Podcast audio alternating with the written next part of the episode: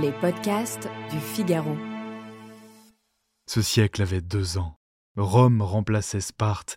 Déjà Napoléon perçait sous Bonaparte. Et du premier consul, déjà par maint endroit, le front de l'empereur brisait le masque étroit.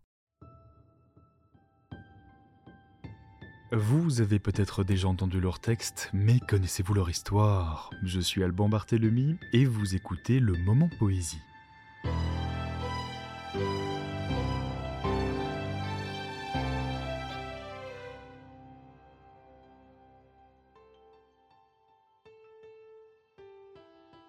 de la poésie, bonjour. Encore aujourd'hui, ces poèmes suscitent des réactions passionnées.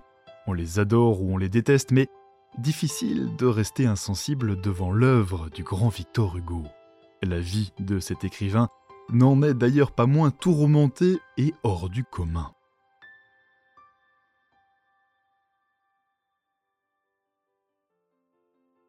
Victor Hugo naît le 26 février 1802 à Besançon. Il est le dernier d'une famille de trois garçons. Dès sa plus tendre enfance, il est l'objet de toutes les attentions maternelles à cause de sa santé fragile. Il grandit à Paris, ponctué de séjours dans le Pays basque et en Espagne, au gré des affectations militaires de son père, et aussi des disputes de ses parents. Ces derniers s'entre-déchirent durant des années, ils finiront par divorcer. À l'âge de 13 ans, le jeune Victor est mis en pension, ce sont plutôt les mathématiques qui l'intéressent. Mais le garçon est autodidacte, il s'essaye aussi à la poésie, il apprend par tâtonnement le fonctionnement des rimes et des vers. Il fait lire ses premières créations à ses proches.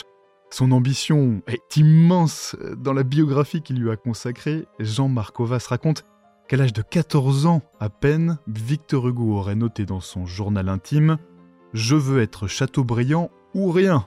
Tout un programme. Notre poète en herbe se met à participer à des prix littéraires.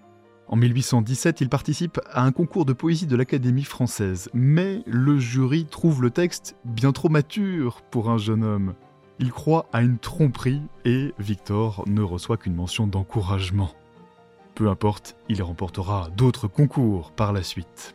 L'écriture l'intéresse visiblement bien plus que les études. Il ne passe pas le baccalauréat, il s'inscrit en faculté de droit, mais ne passe pas les examens, bref, à la place, il lance avec ses frères une revue royaliste appelée Le Conservateur littéraire, une revue qui va le faire connaître auprès du public monarchiste et catholique.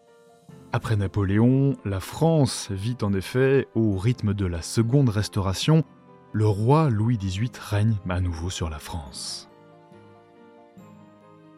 En 1820, le jeune poète se voit octroyer par le roi, justement, une gratification de 500 francs, et puis l'année d'après, une pension royale annuelle. La poésie officielle lui ouvre enfin les bras.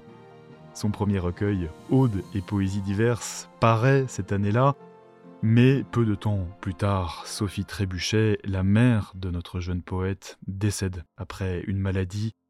Plus rien, désormais, ne sera comme avant. Qu'il passe en paix au sein d'un monde qu'il ignore, l'auguste infortuné que son âme dévore. Respectez ses nobles malheurs, fuyez au plaisir vain son existence austère. Sa palme qui grandit, jalouse et solitaire, ne peut croître parmi vos fleurs.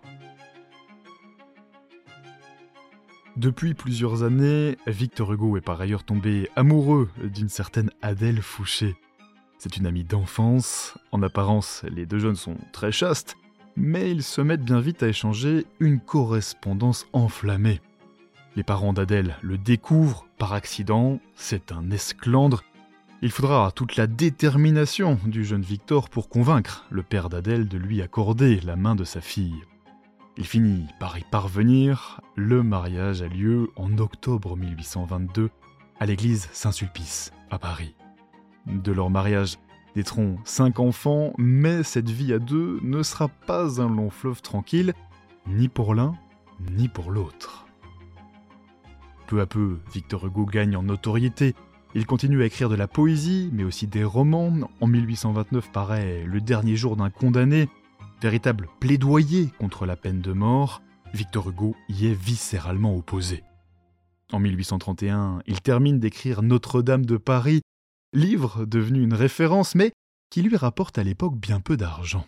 Alors, il se consacre presque exclusivement au théâtre. Parmi ses textes, Hernani, un drame romantique représenté pour la première fois à la Comédie Française le 25 février 1830. À sa sortie, la pièce fait un scandale. Hugo prend en effet de grandes libertés avec les conventions du théâtre classique. À cause ou grâce à cette controverse, la pièce est toutefois un énorme succès. Victor Hugo n'a que 28 ans. Le couple Hugo reçoit beaucoup de visiteurs à leur domicile, rue Notre-Dame-des-Champs, Lamartine, Musset, Delacroix, ainsi que l'écrivain et critique littéraire Charles-Augustin Sainte-Beuve. Ce dernier devient peu à peu le confident d'Adèle et de fil en aiguille son amant. Hugo n'a rien vu venir. Quand il l'apprend, c'est la douche froide. Il ne va d'ailleurs pas tarder à lui rendre l'appareil. En attendant, en 1841, Victor Hugo est reçu à l'Académie française après trois tentatives infructueuses. C'est la coqueluche du tout Paris littéraire, mais c'est la politique qui va emporter notre poète dans la seconde moitié de sa vie. Je vous raconte cela la semaine prochaine.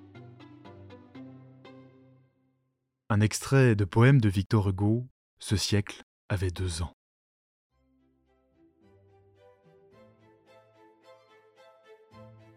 Ce siècle avait deux ans. Rome remplaçait Sparte. Déjà Napoléon perçait sous Bonaparte.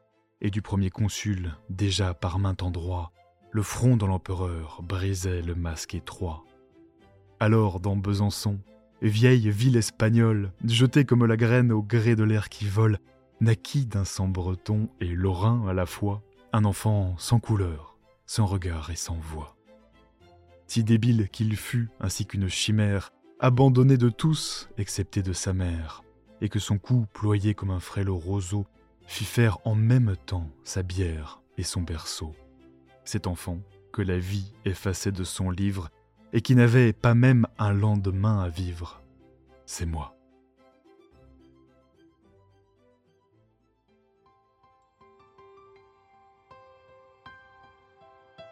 Réalisation Astrid Landon, à la prise de son Louis Chabin. Coordination Haute Cérès et Salomé Boulet. Ce podcast est à retrouver sur le Figaro.fr et sur toutes les plateformes de téléchargement. À bientôt.